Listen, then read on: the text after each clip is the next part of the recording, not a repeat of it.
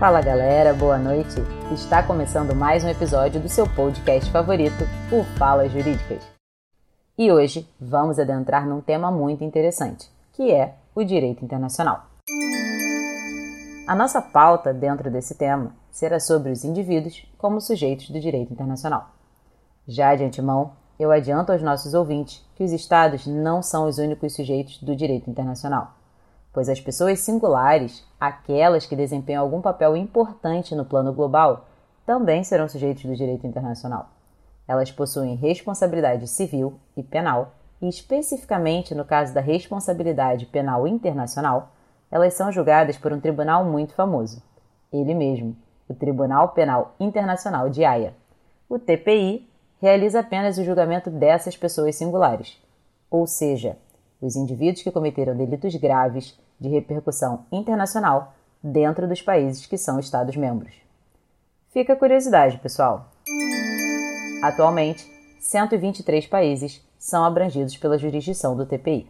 A saber, o TPI julga quatro crimes. Anotem aí: crimes de genocídio, crimes contra a humanidade, crimes de guerra e também os crimes de agressão.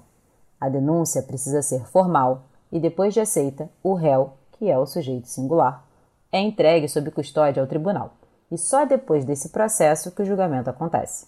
Dessa forma, o sujeito singular estará presente em seu próprio julgamento. Hum, tá. Mas quais as hipóteses de responsabilidade penal internacional? Bom, no caso dos sujeitos singulares, existem duas delas. Ele pode ser um agente privado ou um sujeito como agente público.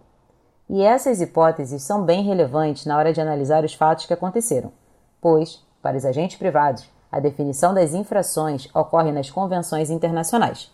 E no caso dos agentes públicos, essas infrações são ditadas pelo direito internacional e, com isso, a sua repreensão também fica a cargo do direito internacional. Para contextualizar vocês, historicamente, vale trazer um exemplo super marcante. Após o fim da Segunda Guerra Mundial, tivemos alemães e japoneses, vinculados aos seus governos, sendo julgados pelos crimes cometidos durante os anos desse conflito. Na época, não existia uma Corte Penal Internacional, então tribunais como o de Nuremberg e Tóquio foram a solução para esses julgamentos. Essa prática era bem comum antes da criação do TPI. Mas e depois? E depois da criação do TPI? Bom, vocês estão acompanhando, né? Porque agora vem a parte boa, que é a fofoca internacional. E eu vou contar para vocês alguns casos de personalidades que eram sujeitos do direito internacional e foram julgados pelo TPI. A primeira delas é a de Thomas Lubanga. Ele foi o primeiro condenado desde a criação do Tribunal de Haia. Sua sentença foi proferida em 2012, após oito anos de processo.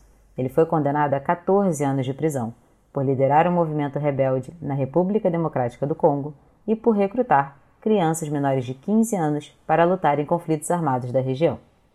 A segunda é sobre o ex-general Bosco Ntaganda. Ele recebeu a pena máxima de 30 anos de prisão por crimes de guerra e contra a humanidade, por sua atuação na Guerra Civil do Congo. Ele recebeu ao todo 18 acusações por crimes como estupros e assassinatos. E a terceira é sobre Ahmed Al-Faqi Al-Madi, condenado a nove anos de prisão em 2016. Ele é um professor malês que foi acusado por crimes de guerra por destruir santuários sagrados, prédios históricos e construções religiosas. Ele tinha ligações com um grupo fundamentalista islâmico, que era aliado da Al-Qaeda.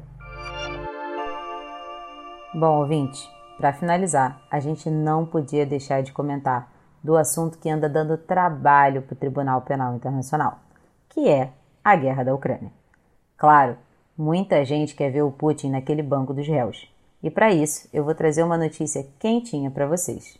Em meados de maio, o procurador do Tribunal Penal Internacional, Karim Khan, anunciou o envio para a Ucrânia de uma equipe de 42 especialistas. É o maior número de militares da história da instituição para investigar as acusações de crime de guerra cometidos na invasão russa. Ele alegou que a equipe terá a missão de avançar nas investigações sobre os crimes de competência do tribunal e prestar apoio às autoridades ucranianas. O procurador do TPI já havia aberto uma investigação em 3 de março sobre as acusações de crimes de guerra e crimes contra a humanidade na Ucrânia, depois de receber sinal verde de praticamente 42 estados-parte. Karim Khan visitou a Ucrânia em abril incluindo a localidade de Butia, perto de Kiev, em que foram encontrados na época 42 corpos. Ele chegou a comentar que a Ucrânia parecia uma cena de crime. Agora que vocês já estão sabendo tudo sobre os indivíduos singulares atuando como sujeitos do direito internacional e as fofocas antigas e atuais sobre o trabalho do Tribunal Penal Internacional, essa equipe, formada pela Camila, pelo Felipe, pela Franciane e por mim, Gabriela, agradece a atenção de todos. Boa noite.